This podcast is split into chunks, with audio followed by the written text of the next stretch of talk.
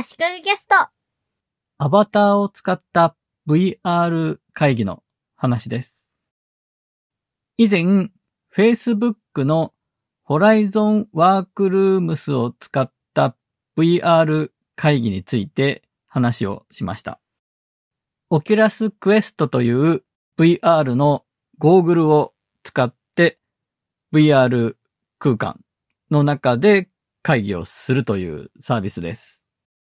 話してる人の方から声が聞こえて、そっちを向いたりできるし、手振りもつけることができたり、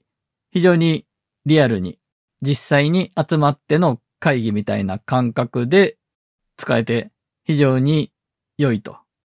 いう話だったんですが、私は未だに試せていません。それは Oculus Questを持ってないからですね。ちなみに、Facebook が Metaという会社に名前が変わって、 Oculus Questも Meta Questに名前が変わっています。なので、ここまでの話は、 Metaの Horizon Workroomsの話で、メタクエストを私は持ってないので、みたいに話さないといけなかったんですね。正式名称的には。そして、先日、知り合いの会社をやっている人から、クラスターというサービスを使うと、VR のゴーグルがなくても VR 空間で会議ができるらしいので、うちの会社でやってみようと思っていると。いった相談を受けました。そこで調べてみたところ、VR ゴーグルを使わなくても VR 空間で会議をしたり遊んだりできるサービスはたくさんあることが分かりました。まず VR 会議をするためのサービス、プラットフォームですが、大きく分けるとソーシャル VR と呼ばれるサービスと VR 会議に特化したサービスとに分けられると思います。ソーシャル VR というのは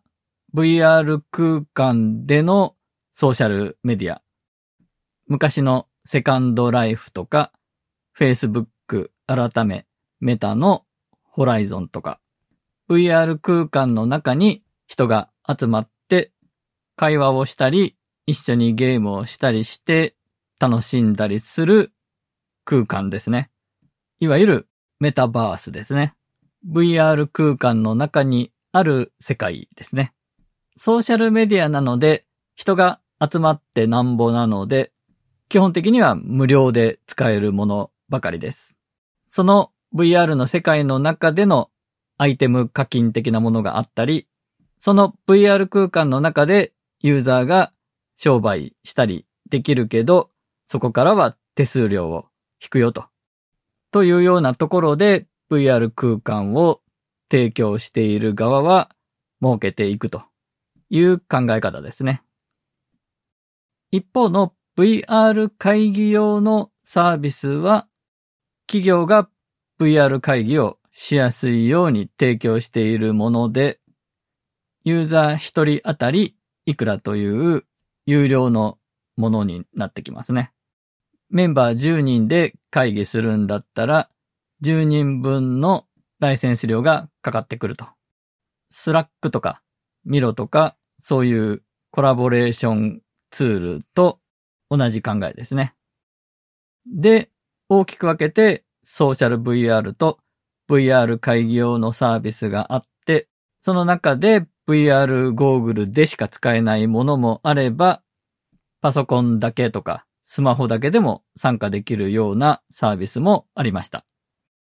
ソーシャル VR はゲームの延長線みたいなもので、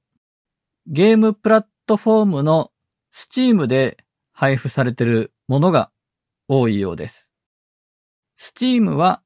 アメリカの企業が運営している PC 用ゲームのプラットフォームです。ゲームに特化したアップストアみたいなものですね。Steam は Mac にも対応はしているんですが、Mac に対応していないゲームが多いです。そしてソーシャル VR のサービスも Windows には対応しているけど Mac は対応していないものが多かったです。あとやっぱりゲームと同様にパソコンのスペックを結構必要とするものが多いようですね。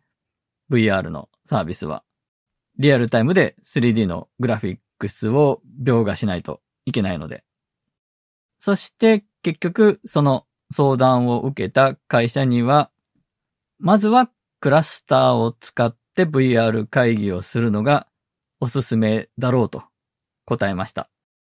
まず、日本のサービス、日本の会社が提供しているサービスと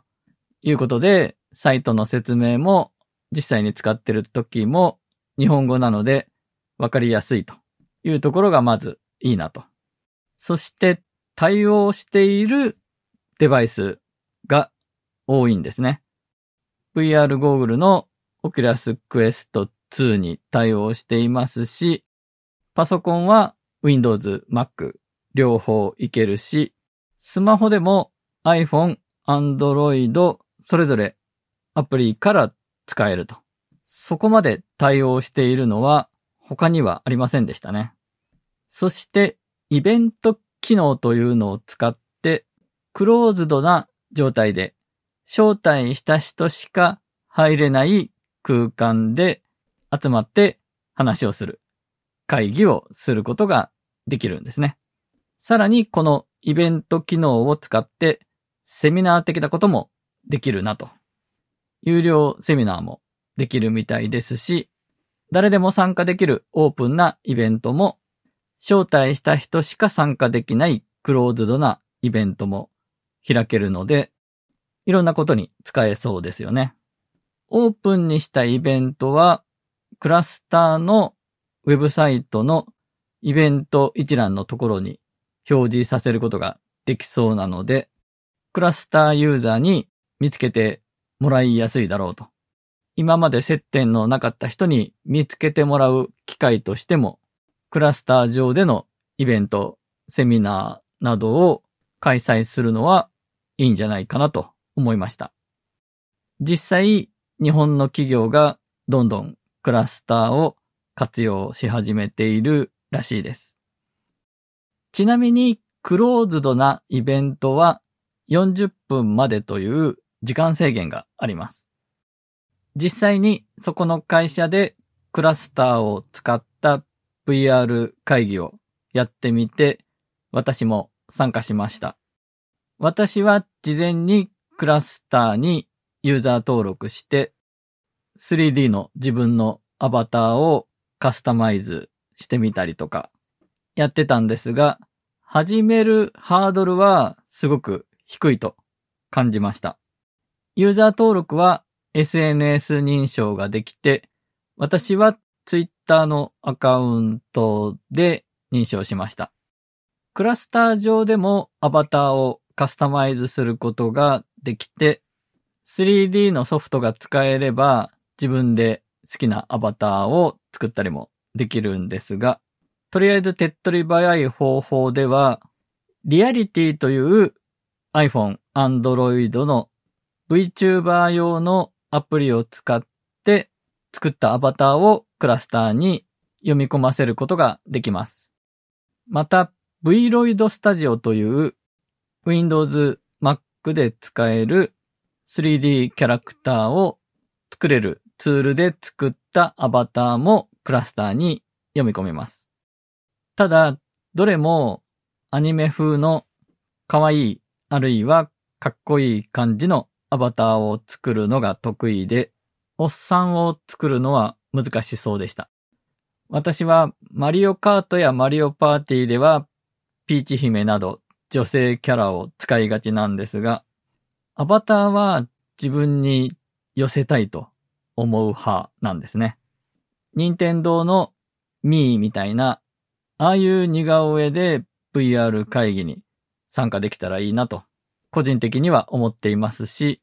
実際会社で会議に使おうという時には、アニメキャラ風のアバターしか作れないのは、導入の障壁になるんじゃないかなと思ったりします。なお、クラスターでのアバターは自分を認識してもらうための分身という意味合いではないようで、いくつもアバターを用意しておいて切り替えることができるんですね。アバターの上に自分のアイコンと名前が表示されていて、そこで誰かを認識できるようになっています。なので、気分次第で変えたり、TPO によってアバターを変えたりするんでしょうね。クラスター以外で個人的に気になっているサービスがあって、